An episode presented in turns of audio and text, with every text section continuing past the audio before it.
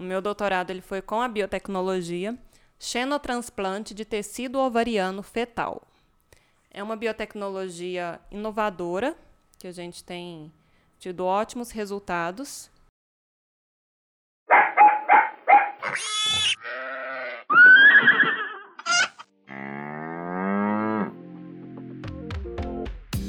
Pois bem, meus amigos, mais um Webcast começando aqui. E Pacheco de volta. Como é que foi as férias, menino? Rapaz, tomei até sol. As Passei férias, calor é? no inverno. Pode falar que você foi trabalhar. É, a verdade é que eu não tomei sol, fiquei 10 dias na praia escrevendo meu mestrado. Tirou umas fotinhas pra falar que tava. Tirei foto praia na também, né? prefeitura de Aracaju. Os meninos falaram que era Juqueí. A galera gosta de falar, né? Não gosta de saber. Você É sabe. aí. Fala, João Paulo, beleza, meu filho? Bom, tudo jóia. O Pacheco não trouxe uma camiseta, bem-vindo a Aracaju. Um chaveirinho, uma né, filho? pulseirinha. Mas eu comprei uma camiseta do Projeto Tamar pra mim. Ô, e tá pra apresentar, né, filho? Fala... Não, não Projeto Itamar, Projeto Itamar. Tamar. Itamar, né? O do Fusca Itamar. Você foi lá concluir seu mestrado, né? Pegar um pouquinho de concentração, terminar de escrever aquele textinho bonito. Eu tô me sentindo um pouco nervoso agora. Podemos... É porque faz tempo que você não vem, mas o clima é esse. Próximo. Próximo é o Felipe. Fala, Felipe, como é que estamos? Quase te beijando na boca, né, pelo visto. Acontece, né? Eu revezo muito com o Pacheco, ele não tava vindo, cada um tinha o seu microfone. Tava melhor assim? Tava mais tranquilo. Pois pra bem. quem não entendeu, eles estão usando o microfone. O João Pedro não quer mais usar microfone Não, pra comigo. quem não entendeu, vai lá no YouTube e vê o vídeo. Filipão, conta pra gente qual que vai ser a ideia da troca de ideia, com quem que a gente vai estar aqui hoje. Então, gente, hoje vamos ter aqui uma convidada que já foi promessa há muito tempo, a gente que se enrolou e a gente não fez. E é também, além de, de uma entrevistada hoje, é uma fã de carteirinha. É uma Mavcaster. Hoje ela, nada mais, nada menos que Giovana Moraes. Pra quem não sabe, outra grande, ilustre pessoa que formou junto comigo, né? Mas. Ah, agora vou. Travou. Você tá nervoso de falar com ela, né? Tô com medo dela, É, cara. normal, normal. É porque ninguém tá isso. vendo o olhar dela. Mas então, vou deixar agora ela falar quem ela é, o que ela veio ao mundo para fazer. Além de sucesso, né, Giovana? Claro, com certeza. Felipe, obrigada. É, agradeço também aos outros meninos pelo convite. Eu estou muito satisfeita de estar aqui hoje conversando com vocês. E realmente, é o que o Felipe falou. A nossa sala deu alguns frutos bem interessantes, né? Temos ótimos profissionais aí no mercado. E eu fico muito feliz de ser considerada uma dessas boas profissionais. Gente, Da Giovana, 68, inclusive da UFO. um- uma, uma, uma curiosidade sobre Giovana. Já vou lançar as curiosidades aqui, né? Giovana foi a primeira da turma a ter doutorado. Olha só. Então, isso já demonstra uma certa loucura, né, gente? Não bate bem. Isso já demonstra que a pessoa não ali tá já não. muito bem. Tic-tac já tá batendo palminha ali dentro. que jeito, né? Mas vamos lá. Querem perguntar alguma coisa? Já querem lançar uma pergunta? Lançar a Qual é o braba? seu signo? Geminiana com ascendente em câncer. O pessoal ficou muito focado nesse negócio de signo. Cuidado com o Free Martin.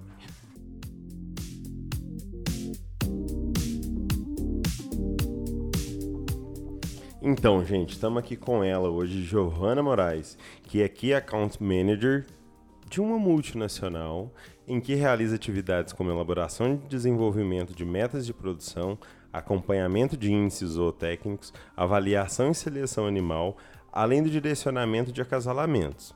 Médica veterinária, mestre em melhoramento genético e doutora em biotecnologias reprodutivas pela Universidade Federal de Uberlândia. Giovana possui consolidada experiência em evolução genética de rebanhos, coordenação de pesquisa e desenvolvimento de projetos, e também é professora e pesquisadora na área de melhoramento e produção animal. Possui diversos artigos científicos publicados e ministra palestras em eventos internacionais. Giovana, então vamos lá. Esses meninos estão tudo com medo, para não falar outra coisa, vou usar muito isso hoje. Ah, mas eu já te conheço, eu já sei toda a sua história, às vezes até como se fosse lendo ali no diário mesmo, né? Hoje, querido diário, eu fiz isso, eu fiz aquilo. Mais ou menos a gente de vez em quando pode falar isso. Ah, mas conta pra gente, conta pros meninos aí, né?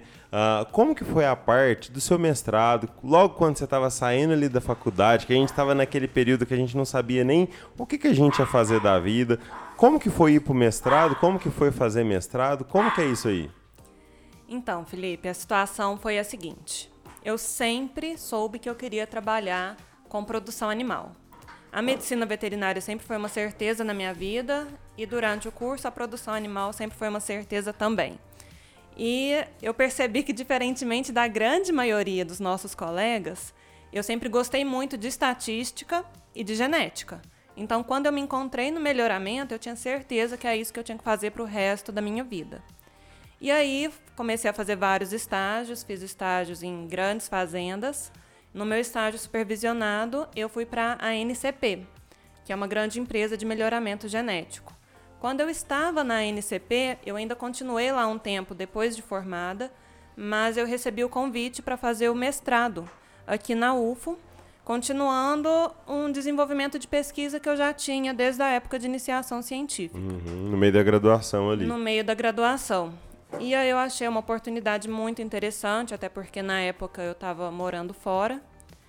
E eu teria possibilidade ainda de continuar dando consultoria em algumas fazendas.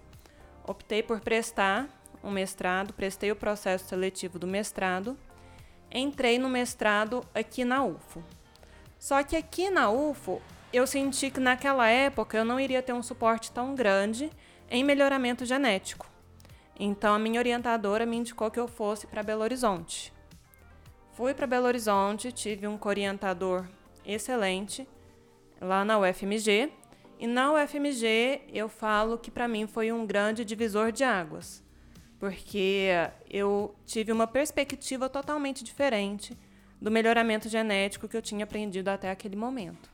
Qual é o nome do seu co-coordenador? Orientador. Pode ser, viu? Eu não tenho um conhecimento A deles. minha orientadora de mestrado foi a minha queridíssima professora Isabel, que foi professora de vocês também, eu imagino. E o meu co-orientador no mestrado foi o professor Idalmo.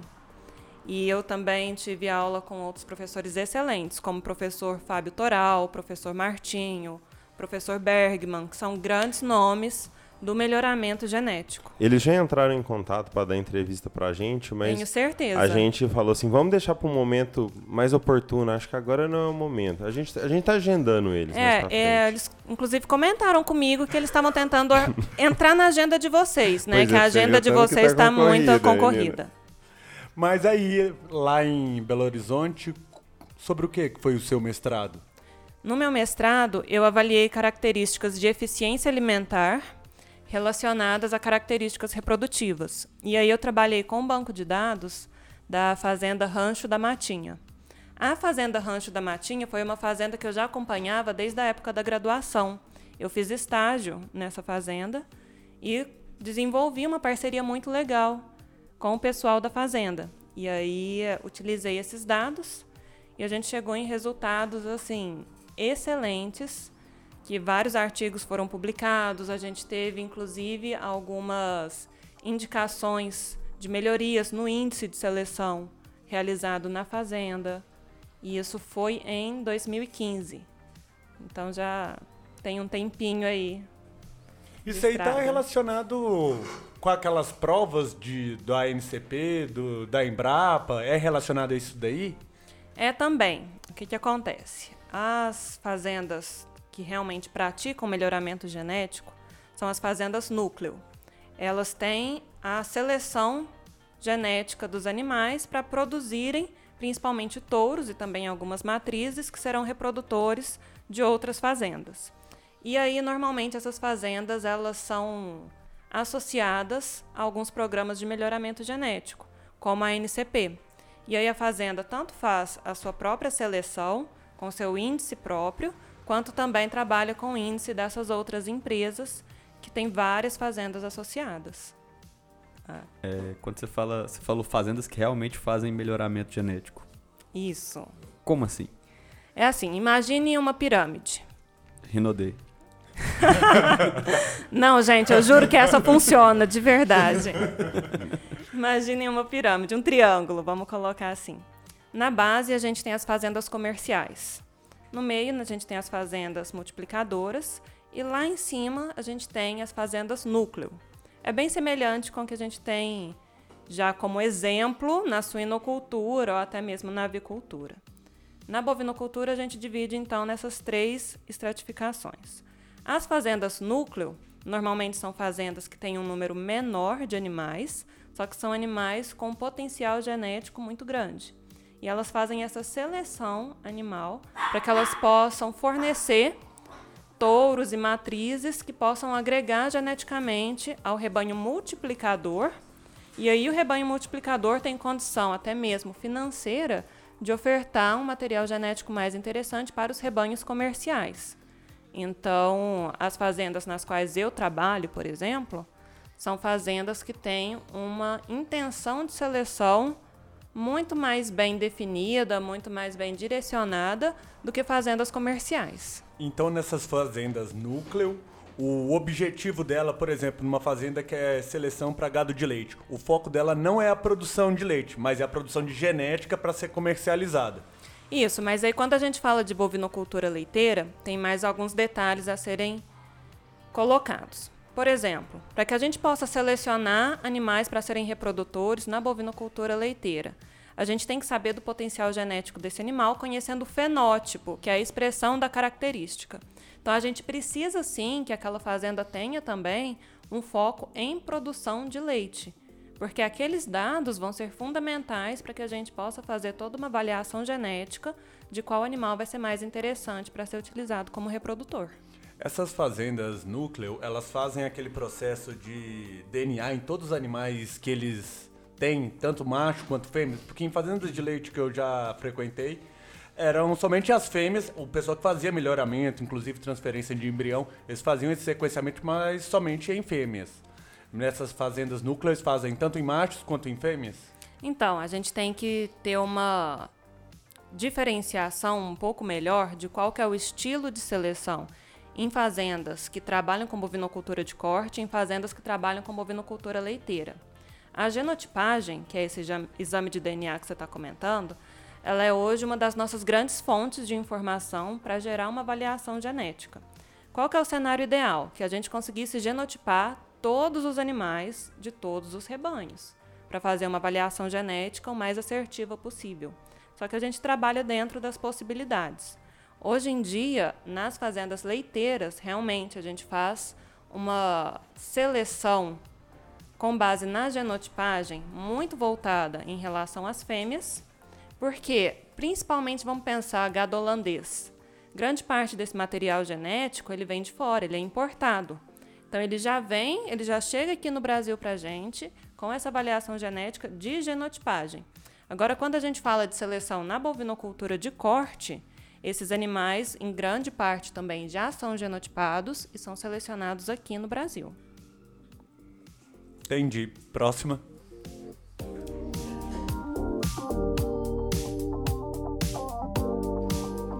Pois é, Giovana. E aí, reza a lenda, né? Não sei. Que teve um motivo de você voltar aqui pra Uberlândia bem interessante, assim, que foi... O que, que foi mesmo? Logo quando ela estava concluindo É. o mestrado dela. Conta pra nós. Então, quando eu fiquei em Belo Horizonte, eu fiquei eh, no laboratório de análise de dados da UFMG. Foi excelente, aprendi muita coisa, mas o meu mestrado, ele era aqui pela UFO. Então, de qualquer forma, eu precisaria voltar para fazer a minha defesa. E mais ou menos nessa semana que eu voltei para fazer a minha defesa, eu tive um convite para começar a dar aula numa universidade aqui em Uberlândia. E inclusive foi uma semana extremamente corrida, porque foi na semana que eu tinha voltado para Uberlândia, que eu tinha que defender o meu mestrado, e eu recebi esse convite para começar a dar aula. E isso foi em 2016. E aí, Minha Faz mão tempo demais. eu acho que eu vou parar de falar datas, né, gente? Eu acho que eu tô A gente já tá começando a idade. mostrar. Me senti A Acho que eu já, tô a começando gente já a tá mostrar nessa a idade que a idade, gente né? não fala mais idade, Giovana. Tá. A gente fala aquele ano de 2000, 2000 alguma Há coisa. um tempo atrás. Depois você corta essa parte que eu tô Pro falando de público datas. é importante. A galera gosta muito de entender a vida do próximo também. E aí, eu lembro que eu fiquei assustada, porque eu pensei, gente, como é que eu vou chegar numa sala de aula? Eu ainda não tenho um mestrado, eu ainda não sou mestre. Tava começando o semestre e o coordenador falou: Giovana, se vira. Pega uma autorização no seu, no seu programa de pós-graduação, de que você já vai defender porque a gente precisa começar o semestre. E eu fiz dessa forma. Então foi bem assim, uma coisa em cima da outra, a minha defesa e o meu começo de carreira como professora. E eu lembro muito bem que a partir do momento que eu entrei numa sala de aula como professora, eu me encantei por aquilo. Eu gostei muito.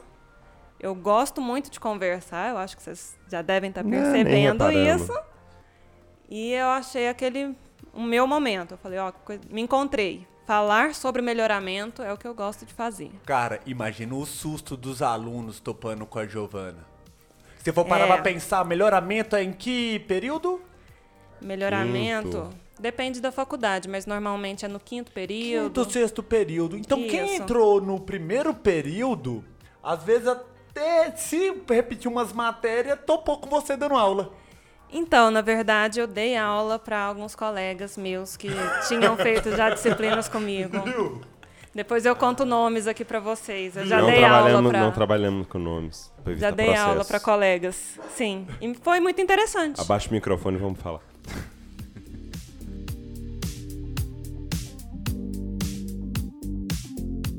Aí beleza, aí você deu aula pros seus colegas de sala. É, Gente, E aí, como é, como é que foi dar aula? Porque, gente, assim, na faculdade a gente dá palestra um dia só, já morre de vergonha. E como é que foi dar aula? Então, eu desenvolvi isso muito também na época do mestrado. Já na época da graduação, eu sempre gostei de apresentar trabalho, eu sempre gostei de ser monitora, fui monitora de várias disciplinas. Foi minha monitora. Foi. e aí, quando eu comecei a dar aulas, para mim foi algo muito natural, foi muito tranquilo, foi muito bom para mim, é algo que eu gosto de fazer.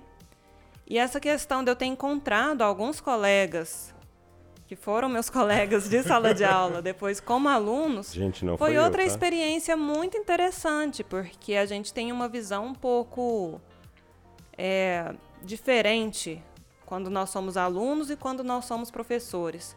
Eu, por exemplo, eu colocava os meus professores num patamar tão distante de mim, de admiração, respeito, uma quase como se eu nunca fosse alcançar aquelas pessoas. E você mal saiu de aluno. E eu já estava como professora. Inclusive, é uma das perguntas que eu mais escuto, graças a Deus até hoje, é: Nossa, professora, mas quantos anos que você tem? Hoje em dia eu acho ótimo Eu quando eu escuto é. isso. Eu tomaria um susto.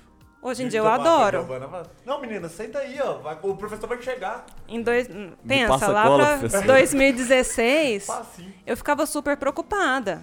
Ficava, nossa, meu Deus, esse pessoal tá me achando muito nova, e agora? Mas foi super tranquilo, eu soube levar isso muito bem.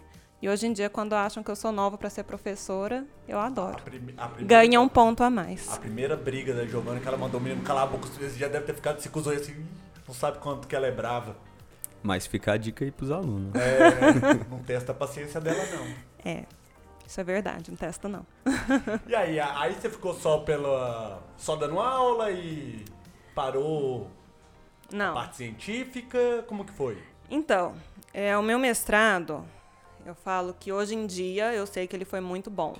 Mas enquanto eu estava fazendo o mestrado, e principalmente assim que eu terminei o meu mestrado, eu jurei para mim mesma que eu nunca mais iria pisar numa pós-graduação. Foi um processo muito complicado, Traumático. traumático. Chutou o balde. Foi muito difícil e eu realmente não tinha a mínima intenção de fazer doutorado. Quer falar sobre isso? Podemos falar sobre isso. Buscou inclusive, inclusive, eu vi nesse momento no qual eu terminei o mestrado uma possibilidade de eu retomar com muito mais atenção as consultorias nas fazendas que eu já dava. Porque como eu tinha ido para Belo Horizonte, eu tinha precisado parar um pouco com as fazendas. E eu adoro estar a campo, eu adoro o dia a dia de estar a campo. Então foi um, um ano que eu consegui manter é, a minha atuação em consultorias muito bem e eu estava também em sala de aula. Então, eu tive um tempo entre o mestrado e o doutorado. Em 2017, eu comecei a sentir uma necessidade na minha formação e uma necessidade a campo também de que a gente conseguisse colocar o melhoramento genético em prática. Ou seja, todo o trabalho de melhoramento genético estava sendo muito bem feito. Mas quando chegava nas biotecnologias reprodutivas, algo se perdia. E aí a gente acabava não vendo resultados tão interessantes. E eu Como percebi assim essa falha. perdiam? Tipo, tinha, tinha macho bom e fêmea boa, mas. Mas, por Como? exemplo, num protocolo de inseminação artificial por tempo fixo, dava certo numa fazenda e em outra fazenda não dava. Por que, que isso acontecia? O que, que tinha que ser feito? Quais que eram as outras possibilidades? Qual que era um processo mais adequado Então é algo bem mais feito? amplo do que propriamente melhoramento só genético. É toda a parte da gestão reprodutiva da Sim, fazenda. e eu comecei a perceber que a reprodução, as biotecnologias reprodutivas, elas eram uma ferramenta para que o melhoramento genético pudesse ser colocado em prática. E aí eu comecei a perceber essa falta na minha formação e também em muitas fazendas que eu visitava e muitas pessoas que eu convivia. E aí o bichinho da pós-graduação começou a falar de novo Olha eu de comigo novo aqui. começou a falar de novo comigo e fui eu prestar o doutorado. Prestei o doutorado sem nenhuma pretensão, eu não tinha nem conversado com algum orientador, não tinha projeto, nem nada. Uns dois, três dias antes da inscrição, juntei alguns documentos, fiz minha inscrição no processo seletivo do doutorado, passei, Ah, vá! passei. Nossa! Tava com um currículozinho É, fraco. é, assim, ah, não, tinha poucos pontos, sabe, extra, aqueles pontos que você vai adicionando no currículo, que você coloca, ah, fiz curso disso, fiz curso Não, só, daquilo. só os pontuação de professor ali já É? deve estourar. o- E aí, nesse momento, eu tive uma das grandes felicidades para mim na minha trajetória profissional, que eu lembro muito bem. Foi o dia que meu telefone tocou e era a professora Ricarda, Grande professora Ricardo. grande professora Ricarda, hoje em dia uma das minhas melhores amigas, que ela me ligou, falou: "Oi, Giovana, eu vi que você passou no doutorado. Você já tem algum orientador?" Eu falei: "Não, professora, não tenho." Ela vem aqui pra gente conversar, então você não quer ser minha orientada? Falei: "Meu Deus." Agora? Você tá, você tá onde? Falei, meu Deus, a Ricarda. Porque a Ricarda, para mim, era uma dessas professoras inatingíveis. Eu tinha uma admiração tão grande por ela que eu mal conseguia conversar. Era esse nível de admiração que eu tinha que me bloqueava. E aí, durante o doutorado, eu tive essa oportunidade de aprender muito, muito, muito sobre reprodução. O nosso laboratório de reprodução animal é incrível, a equipe do laboratório é incrível, a orientação da professora Ricarda foi excepcional e eu pude conhecer também, além da professora, O ser humano. a pessoa que hoje se tornou uma das minhas melhores amigas. Ela também me dá medo. Imagina eu e a Ricarda juntas. Jesus amado do céu! Pensa, hoje, hoje a gente Não, vai mas, ter é, uma oh, aula. mas ela, assim, ela é uma pessoa que me dá medo por exatamente pelo motivo que você fala. Ela é uma coisa absurda. Ela foi a única professora, eu falo, de reprodução, que ela- o que ela falava, eu falava assim, aham, tô entendendo.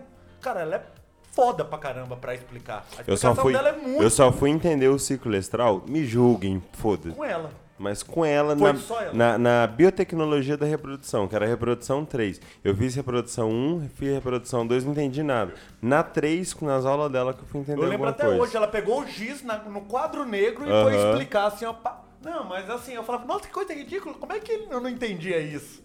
Ela é, ela é fora de base. Ô, pegando esse gancho no giz e no quadro negro, ah, perguntar um pouquinho pra Giovana também, dar uma pincelada aí, porque você ainda continua ministrando palestra, ministrando cursos e tal, né? Como é que tá o EAD agora? A falta de Nossa. olho no olho, a falta de aquele calorzinho na sala de gente. Os Como alunos é conversando isso? paralelamente. Agora, de tipo assim, papel. Então, é. mas eu vou te contar uma coisa, que eu acho que quem foi meu aluno pode até confirmar. Na minha aula não tem conversa paralela. Não duvido não, não duvido não. Não tem, sabe por quê? Eu peço pra todo mundo conversar comigo. Eu não gosto daquela aula que só o professor Maçante. fica falando lá na frente e todo mundo fica escutando. Então eu gosto muito de conversar com os alunos. Eu falo que o conhecimento a gente não simplesmente transmite. A gente tem que ter uma troca de conhecimentos. É um fluxo contínuo de conhecimentos. E eu sempre gosto de fazer as minhas aulas dessa forma. Mais dinâmica, né? Mais, dinâmica, interativa. mais interativa. E qual que foi a pergunta? Eu esqueci. EAD. EAD. Nossa, gente, que grande desafio. Bomba. Eu dei uma. Mas não pode falar a palavra. Então, foi o seguinte. Só para continuar essa explicação rapidinha. É, nesse mesmo ano que eu entrei no doutorado, eu entrei como professora na UFO também, de melhoramento genético, genética aplicada e técnicas experimentais. E foram dois anos, assim, bem corridos, bem puxados, que eu fiz o doutorado em dois anos, nos mesmos dois anos que eu estava como professora da UFO. Terminei o meu contrato na UFO, entrei como professora no, no IFTM. E no IFTM, isso já foi em 2020, era o curso EAD. Então foi o meu primeiro contato com o EAD. Foi um grande desafio exatamente por essa questão de eu gostar muito de ver as pessoas. Eu gosto de olhar no olho, eu gosto de entender se a pessoa está entendendo. Maria do bairro. É, desse estilo. E aí, para mim, foi um desafio enorme que eu percebi que eu teria dificuldade. E aí foi nesse momento que eu pensei em colocar minha carreira bem mais focada na minha atuação a campo, nas consultorias, nas fazendas, que é o que tem sido meu foco principal hoje em dia. Mas eu continuo em salas de aula, agora muito mais online, nos cursos de pós-graduação. Eu ministro módulos principalmente de melhoramento genético e de biotecnologias reprodutivas em cursos de especialização, em alguns cursos de pós-graduação. Por exemplo, esse final de semana eu estava ministrando um módulo de melhoramento. Ele foi completamente online para uma faculdade em Umuarama, no Paraná. Eu pedi para todo mundo abrir a câmera. Eu Nossa, falei, gente, eu quero todo mundo com a câmera aberta e o microfone ligado. E aí, assim, quando eu via que alguém estava com a câmera desligada, eu sou aquela professora que chama. E você, Vinícius, o que, que você acha sobre isso? Ele desligaria a câmera Vinícius, você tá aqui? Nada, eu sou mal conversador fiado, eu ainda ia ficar de conversa E assim, o que, que eu percebo? No Ia começo, ficar só no chat aqui. o pessoal É, fica um sim. pouco retraído. Mas depois já estava todo mundo interagindo e conversando. E o que eu tive de feedback é que eles gostaram, é que eles acharam que foi o módulo mais interativo, que eles conseguiram realmente entender e participar. Então, eu acho que dessa forma tem dado certo. O EAD para mim é um desafio, mas que quando eu tenho que enfrentá-lo, eu peço para todo mundo ligar a câmera e abrir os Pra microfones. ficar o mais presencial possível. mais presencial possível. Aí a galera da pós tem uma maturidadezinha maior já, É pra né? ter, a pelo galera, menos. a É, galera tá pagando pra estar ali. pra começar eu gosto muito de dar aula em programas de pós-graduação, porque a gente tem uma flexibilidade maior, principalmente em relação a conteúdo, a como tratar os temas a serem ministrados. Então, a gente consegue desenvolver muito bem, até mesmo por essa maturidade dos alunos. E geralmente são pessoas que já estão atuando na área também. E acaba que elas podem trazer desafios assim, que às vezes você ainda não passou ou que outros colegas não passaram, que é legal até para ser discutido, né, num, numa, numa palestra. Mas a gente rodou, rodou, rodou e saiu do assunto. E o doutorado? E o doutorado? O doutorado, doutorado? é agora, né? Eu ia perguntar isso agora. Voltando pro doutorado, né? Voltando para Con- o doutorado. conta pra eles a história do xenotransplante. Porque eu piro nessa história, cara. Aí depois você fala da... Xenotransplante. Mas, gente, o que, que eu falei? Xenotransplante. E o que, que eu disse? E o que, que eu disse? Então, o meu doutorado ele foi com a biotecnologia xenotransplante de tecido ovariano fetal. É uma biotecnologia inovadora que a gente tem tido ótimos resultados. Eu aprendi muito porque eu não tinha ideia do que era isso antes de começar o doutorado. Faz isso aqui no Berlândia? Sim, aqui em Olha Uberlândia. No nosso laboratório aqui. Ah, de tá. reprodução Ah, tá, animal da Universidade. Federal de Uberlândia. Eu, eu passo lá na porta toda semana. Sim, tá rolando isso isso? mesmo. Conta pra nós. Xenotransplante é quando a gente faz o transplante de material de uma espécie para outra. No caso, eu trabalhei com xenotransplante de tecido ovariano fetal bovino. O que isso significa? Eu pegava o ovário de feto, fêmea, então de uma bezerra, ainda feto, coletava esse material em frigoríficos. Esse material ele era fragmentado, bem pequenininho, 3 milímetros por 3 milímetros. Todo o tecido ovariano? Normalmente a gente trabalha mais com a parte de córtex, que é onde tem o desenvolvimento de folículos ovarianos. E esse material ele era transplantado para a região abdominal, para o peritônio de camundongos. Então a gente trabalhou muito com o biotério também. Onde isso vai chegar? Vamos lá. Vamos lá, vai dar certo, gente. E qual que é a nossa intenção? Ver qual que é o potencial de desenvolvimento desse material, principalmente desenvolvimento dos folículos antrais, para que a gente possa depois pensar em outras biotecnologias, como produção in vitro de embriões, utilizando ovócitos que tenham sido trabalhados dentro desses folículos que se desenvolveram ali dentro do camundongo. E por que que a gente faz isso? A gente pode Bom, né? É Cara, bom, que né? viagem! É bom ouvir esse trem, né? Cara, que viagem! a gente pode pontuar algumas justificativas aqui rapidinho. Por exemplo, se a gente pensar em melhoramento animal, a possibilidade da gente ter uma fêmea que vai se reproduzir, sendo que a mãe ainda tem umidade fetal, diminui muito o que a gente chama de intervalo de gerações. Quando a gente consegue diminuir o intervalo de gerações, a gente tem um ganho genético incrível para alguma característica que seja de interesse econômico. Só que é óbvio, pessoal, que a gente não vai pegar fetos e começar a fazer isso E matar doadoras. e matar doadoras, é lógico. E criar um novo Inclusive, eu coronavírus. quero aqui colocar pra gente que isso é muito sério. Todo o nosso trabalho, toda a nossa pesquisa, ela está pautada no Comitê de Ética de Utilização de Animais. Isso tudo com muito respeito. São animais de frigorífico que foram Sim. abatidos. Isso É só apenas um estudo, né? Isso. Deixa claro. É, isso é muito importante, sempre com todo respeito, com toda a manutenção do bem-estar animal dentro das possibilidades da pesquisa. É, então, a gente tem essa possibilidade de aumentar o ganho genético. Quando a gente pensa também em modelo animal. O que é modelo animal? Toda pesquisa que um dia vá ser realizada com seres humanos, ela precisa anteriormente ter sido realizada em animais e ter tido resultados satisfatórios. Que, que a gente tem, por exemplo? Vamos supor que uma criança, uma menina, que tenha tido câncer.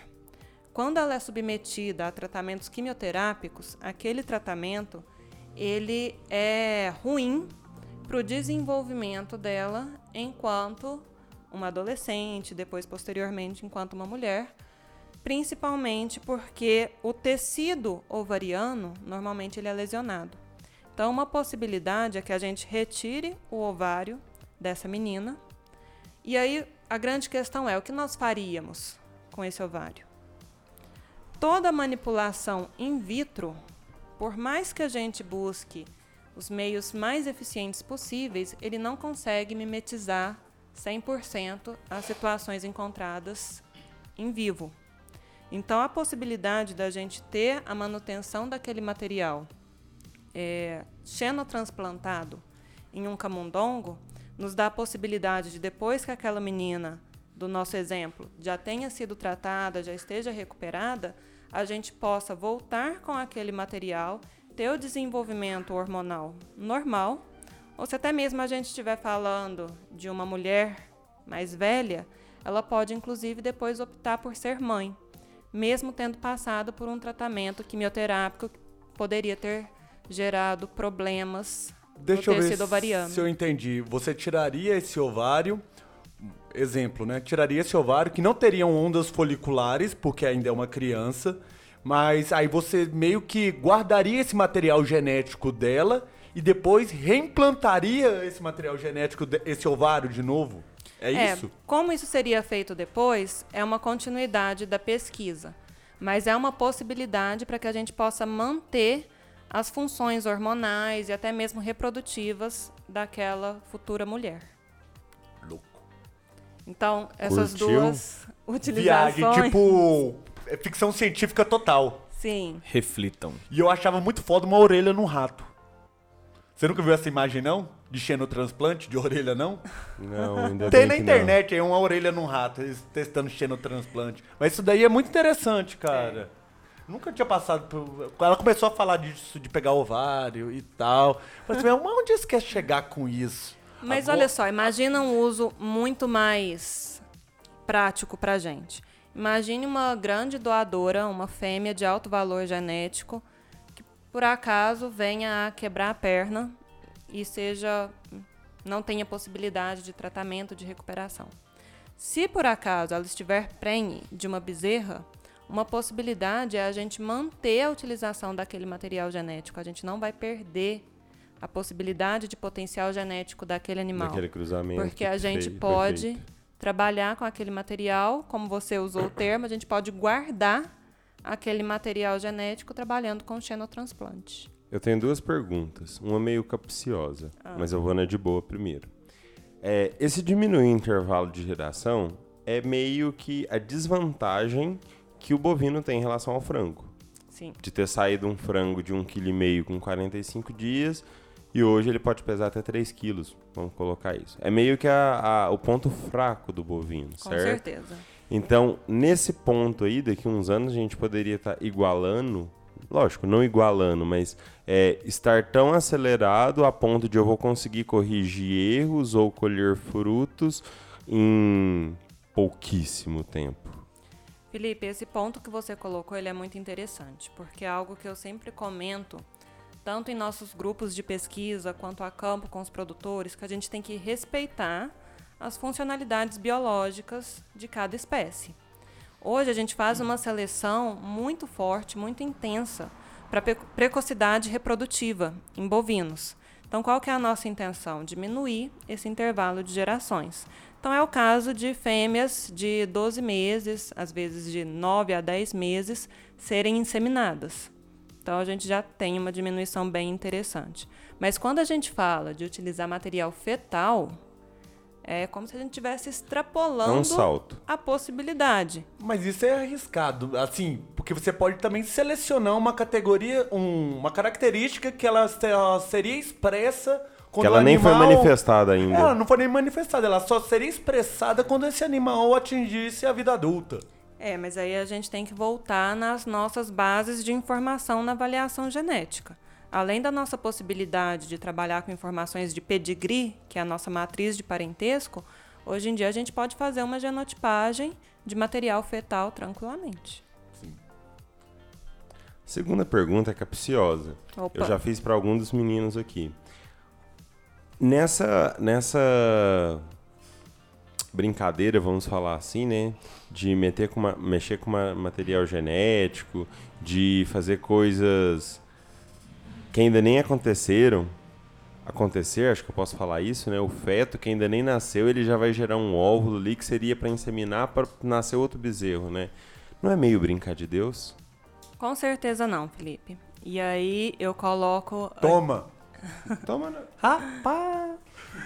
E aqui eu coloco algo que a gente tem que tratar com muita seriedade. Isso é algo que eu gosto muito de conversar.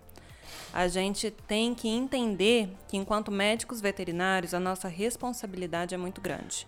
Enquanto melhoristas e enquanto geneticistas, é ainda maior. A gente está lidando diretamente com vidas e a gente tem uma responsabilidade social e moral em ter esse, esse tipo de atuação. Por isso que a gente tem que ter uma consciência sobre o que nós estamos trabalhando de uma forma muito lúcida. E a gente só adquire essa possibilidade a partir do estudo, a partir do conhecimento. É o que eu estava conversando com vocês.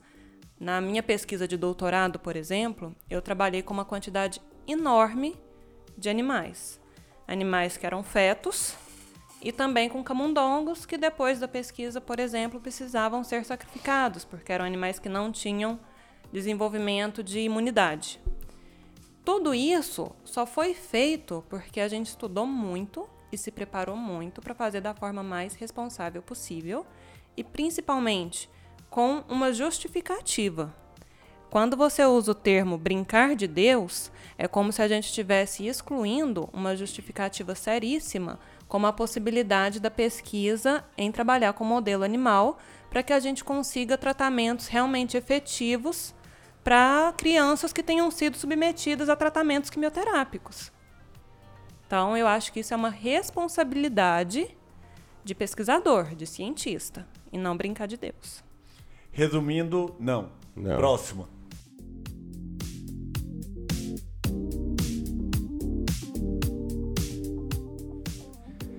Giovana, você comentou um pouquinho mais sobre a, a parte acadêmica, o mestrado, doutorado, ah, como que você virou professora, que ainda é, nu- nunca deixa de ser, apesar de estar ministrando ainda para pós-graduação.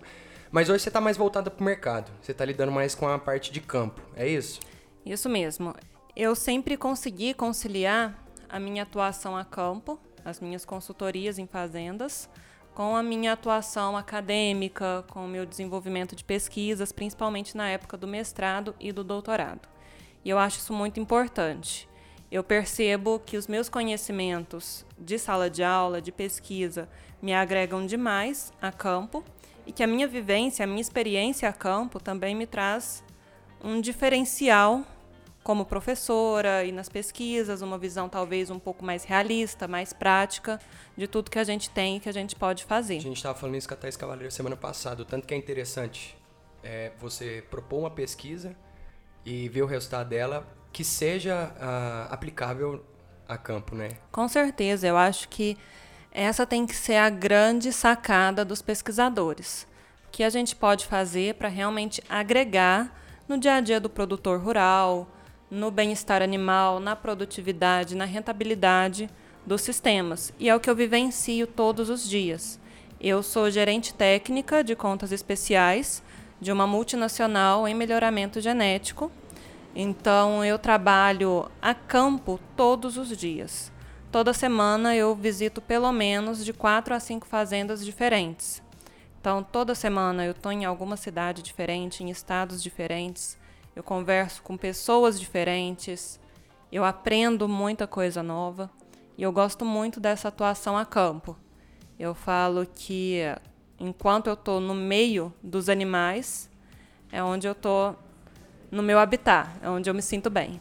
Eu acho que é isso que o professor de pós-graduação precisa, cara. É conhecimento acadêmico, óbvio, mas a vivência de campo para passar para a turma ali é, é um pouquinho diferente do que um, um dar ministrar aula para graduação, né? Com certeza. E eu percebia isso muito em alguns professores que eu tinha. Um conhecimento acadêmico extremo, fora de base, Excelente. Teoria 100%. mas que algumas vezes deixava a desejar na prática. E eu nunca quis ser essa profissional. Então eu gosto muito de alinhar esse conhecimento teórico com a experiência, com a vivência, com o conhecimento prático. Eu acho, eu acho que os melhores professores que a gente teve foi desse jeito. Foram desse certeza. jeito. Belete, Robson, Ricarda. Ricardo. Tinha vários, né? outros inúmeros. Então isso, isso traz muito pro aluno também. Porque igual a gente, a gente, nós quatro aqui citando agora já citou os mesmos nomes, então porque foi pra muita gente também. É, com isso certeza. com certeza, vários, vários. Muito Com melhor. certeza. E eu vejo muito na minha atuação hoje em dia, até colocando aqui mais um ponto que eu acho que é importante a gente destacar. Normalmente, eu sou a única mulher que está ali naquele meio. Normalmente, eu sou a pessoa mais nova que está ali naquele meio. Não tão nova, mas nova. Não tão nova, mas as pessoas acham normalmente que eu sou nova. Então, Aproveite disso. então dá certo. E são coisas que a gente precisa estar atento, a gente tem que saber lidar, mas de uma forma um pouco mais reflexiva e crítica também. Deve ser engraçado ver a turma, né? Ver uma menina novinha. de Deve repente, achar que é pá, estagiária. acadêmico, o cara deve Quando arregalar o olho, né, filho?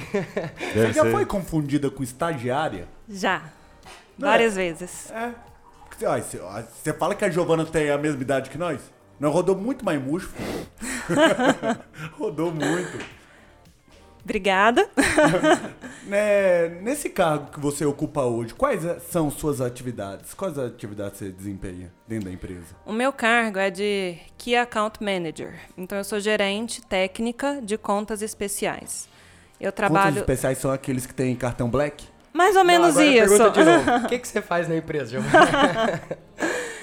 Eu trabalho com as contas, com as grandes contas. Mais do que realmente serem fazendas que têm uma possibilidade de investimento alto, são fazendas que tenham rebanhos com alto potencial genético a serem desenvolvidos.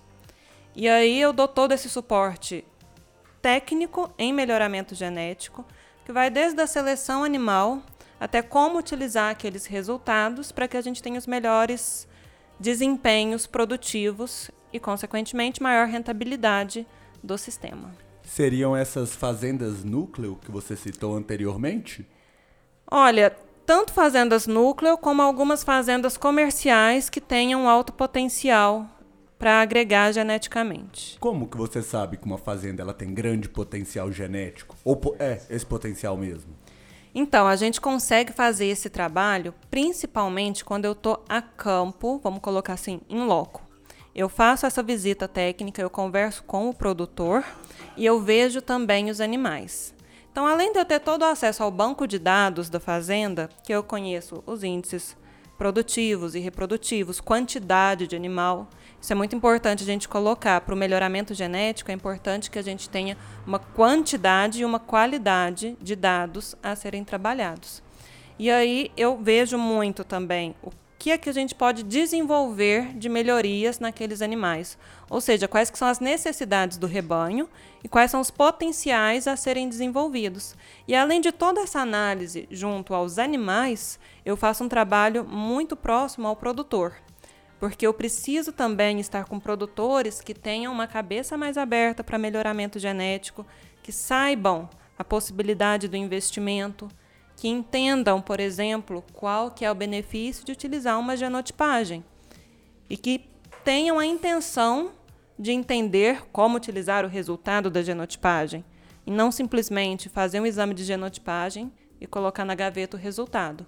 Então, esse trabalho em conjunto tanto do potencial dos animais quanto do perfil dos produtores, para que a gente tenha um melhor desempenho produtivo. Isso é algo complicado de você estar tá colocando aí para o produtor, por causa que não, como a gente já conversou, não é uma coisa que você vai ver de um dia para o outro. Vai, é, você vai demorar um, um prazo.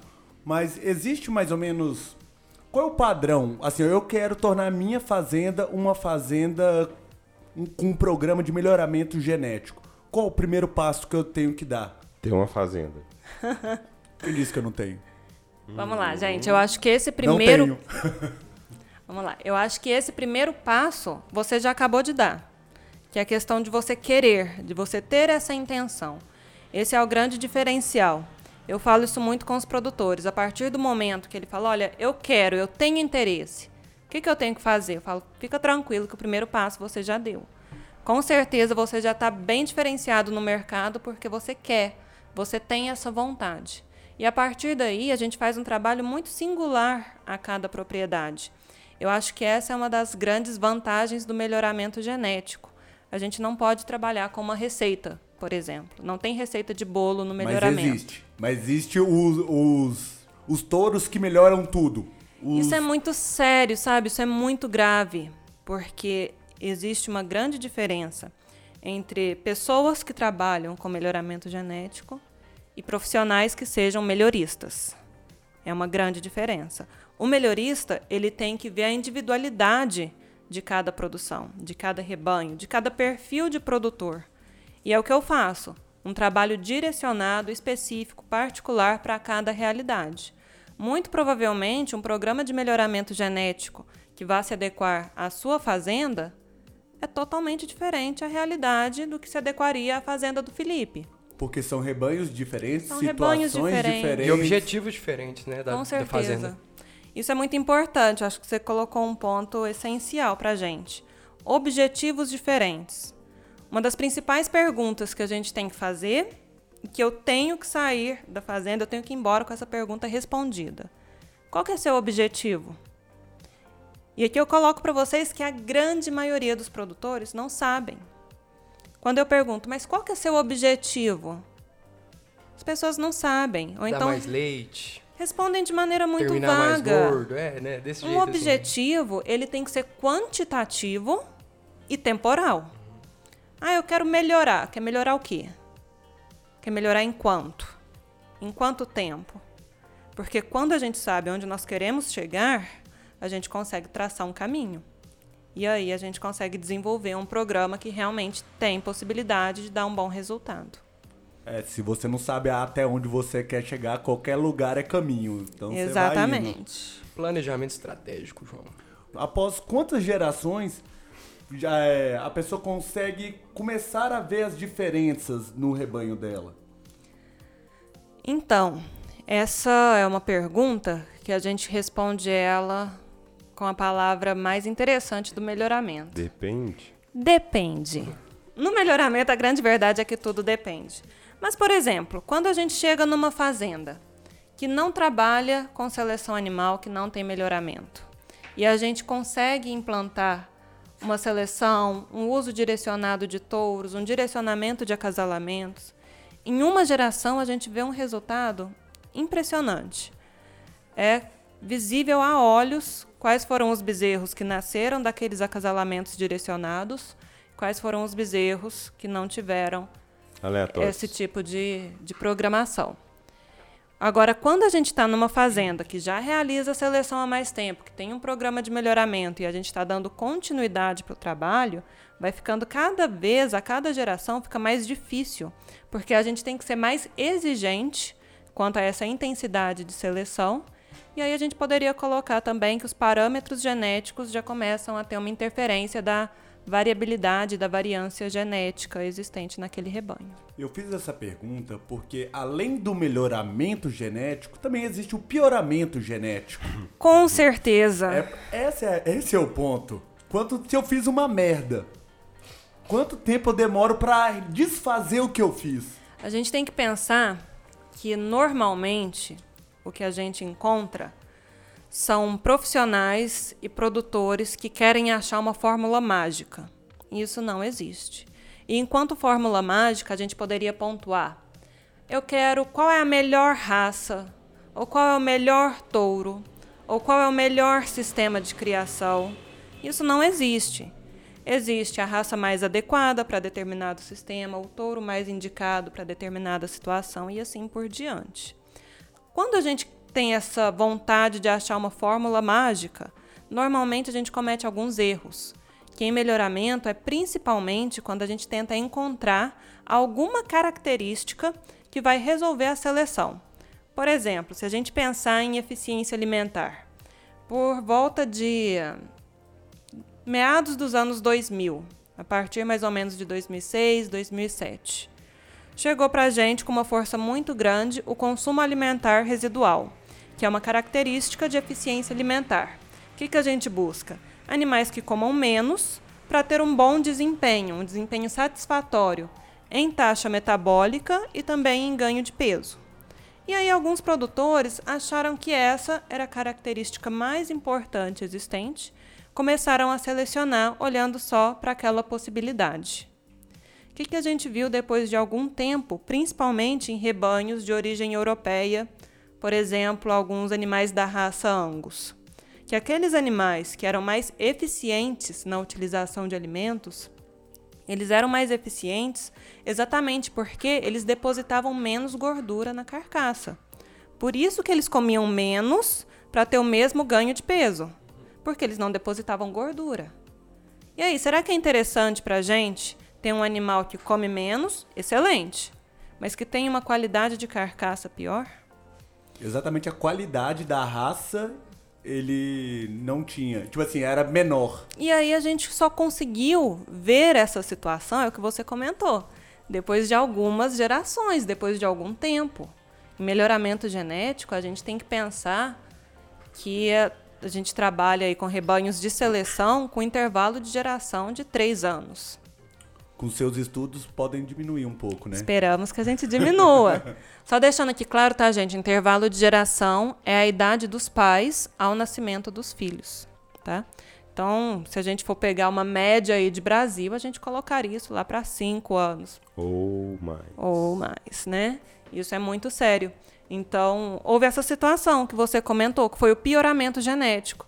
E aí, quando a gente percebeu que isso estava acontecendo, que aí foram desenvolvidos os estudos e quais seriam essas possibilidades, Os produtores, os melhoristas tentaram reverter essa situação e hoje em dia isso é totalmente possível quando a gente trabalha com índices de seleção. A gente consegue selecionar para várias características ao mesmo tempo, buscando o animal mais equilibrado. O animal equilibrado ele é muito mais rentável do que o animal que seja extremamente bom pa para apenas uma característica. Seriam aquelas DEPs, seleção seria selecionado várias DEPs.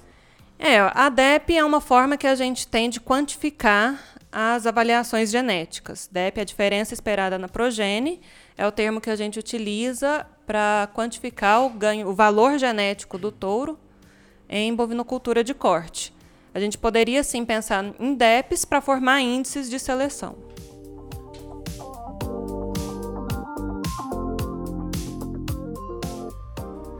Então, Giovana, e eu queria saber qual é a endogamia, a seleção para uma linhagem só. Quais os riscos que ela pode representar para um rebanho? Então, quando a gente fala de endogamia, endogamia é um sistema de acasalamento entre animais parentes.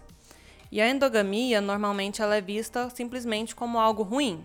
Mas a gente tem que entender que a endogamia ela tem vantagens e desvantagens. Quando bem trabalhada, a endogamia ela é excelente, por exemplo, para fazer linhagens específicas, para direcionar características é, com maior potencial. Então, a gente tem sim fazendas que trabalham com rebanhos um pouco mais endogâmicos, que têm linhagens que são muito bem tratadas e utilizadas. Agora, o grande risco é quando essa endogamia ela não é controlada, ela não é acompanhada. A endogamia ela pode gerar o que a gente chama de depressão endogâmica que é quando a gente tem uma queda em índices produtivos e a gente pode ainda estar tá gerando esse aumento no percentual de homozigose. E normalmente algumas doenças, principalmente de origens genéticas, elas são expressas em homozigose.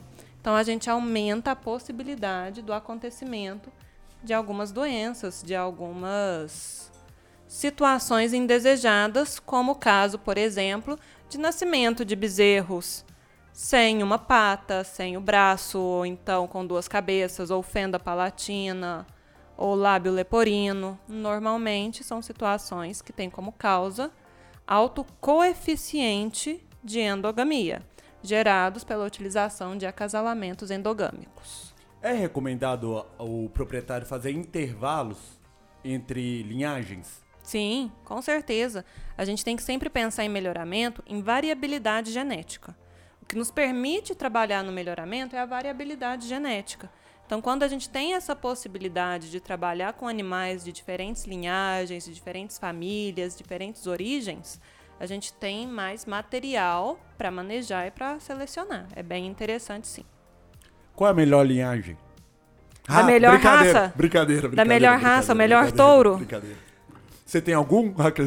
Claro, com certeza, vários. Tô brincando. Não existe.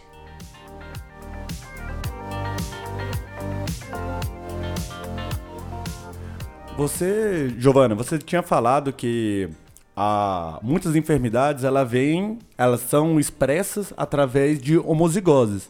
Contudo, tem outras características que também vêm, vêm dessa homozigose, como por exemplo a beta-caseína 2, que vem que é vantajosa e vem sendo selecionada. Você poderia dizer alguma coisa sobre isso daí? Com certeza, isso é muito interessante a gente pontuar e mostra muito como o melhoramento genético ele tem que ser trabalhado de forma individualizada para a realidade e para o objetivo de cada rebanho. Quando a gente fala na produção de leite A2, a gente está falando de um é, alimento produzido com resultado em melhoramento genético. Explica para o pessoal o que, que é essa A2. A2 é uma variante de beta-caseína. O que, que é essa beta-caseína? É uma proteína do leite.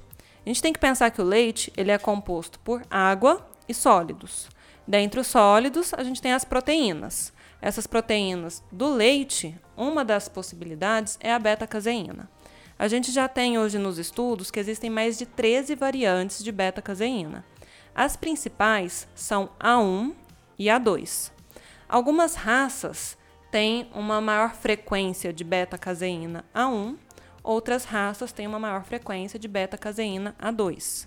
Só que todas as raças conseguem produzir todos esses tipos de beta-caseína. Quando a gente fala, por exemplo, na raça holandesa, é uma raça que tem sido selecionada para animais que consigam produzir leite com beta-caseína A2. O que isso significa para a gente enquanto consumidores de leite? A beta-caseína A1 ela sofre uma hidrólise enzimática que gera um peptídeo que pode causar desconforto gastrointestinal em algumas pessoas. Tipo eu. Intolerância. Tipo isso. É mais um. Não chega a ser uma intolerância, porque quando a gente fala de intolerância, é intolerância à lactose.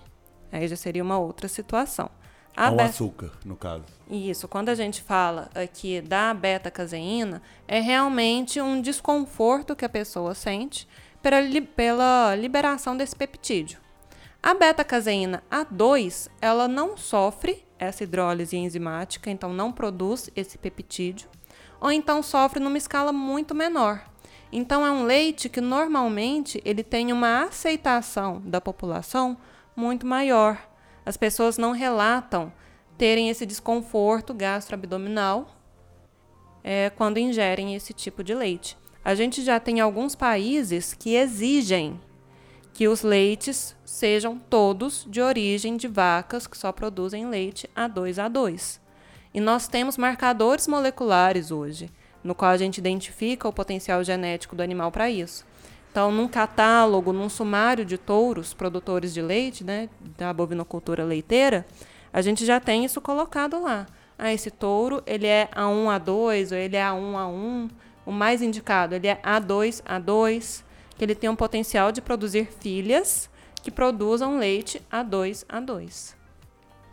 Certinho. Deu para entender ou ficou confuso? Não, O é. Felipe fez uma cara de que estava confuso. Pra quem não entendeu, é a cerveja vermelhinha com a verde. A Hã? vermelhinha dá, dá desconforto.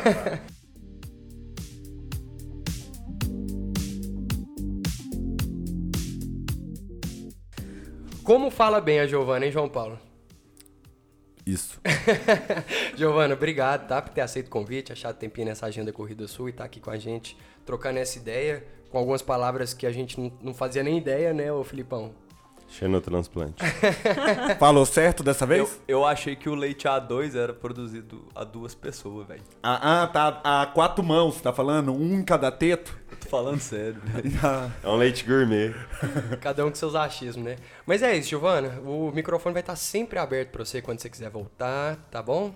E agradecer mesmo. Gente, eu que agradeço a oportunidade. Acho que vocês perceberam que eu gosto muito de conversar. Vem no lugar certo. Tô acreditando hein, que o microfone vai estar sempre aberto.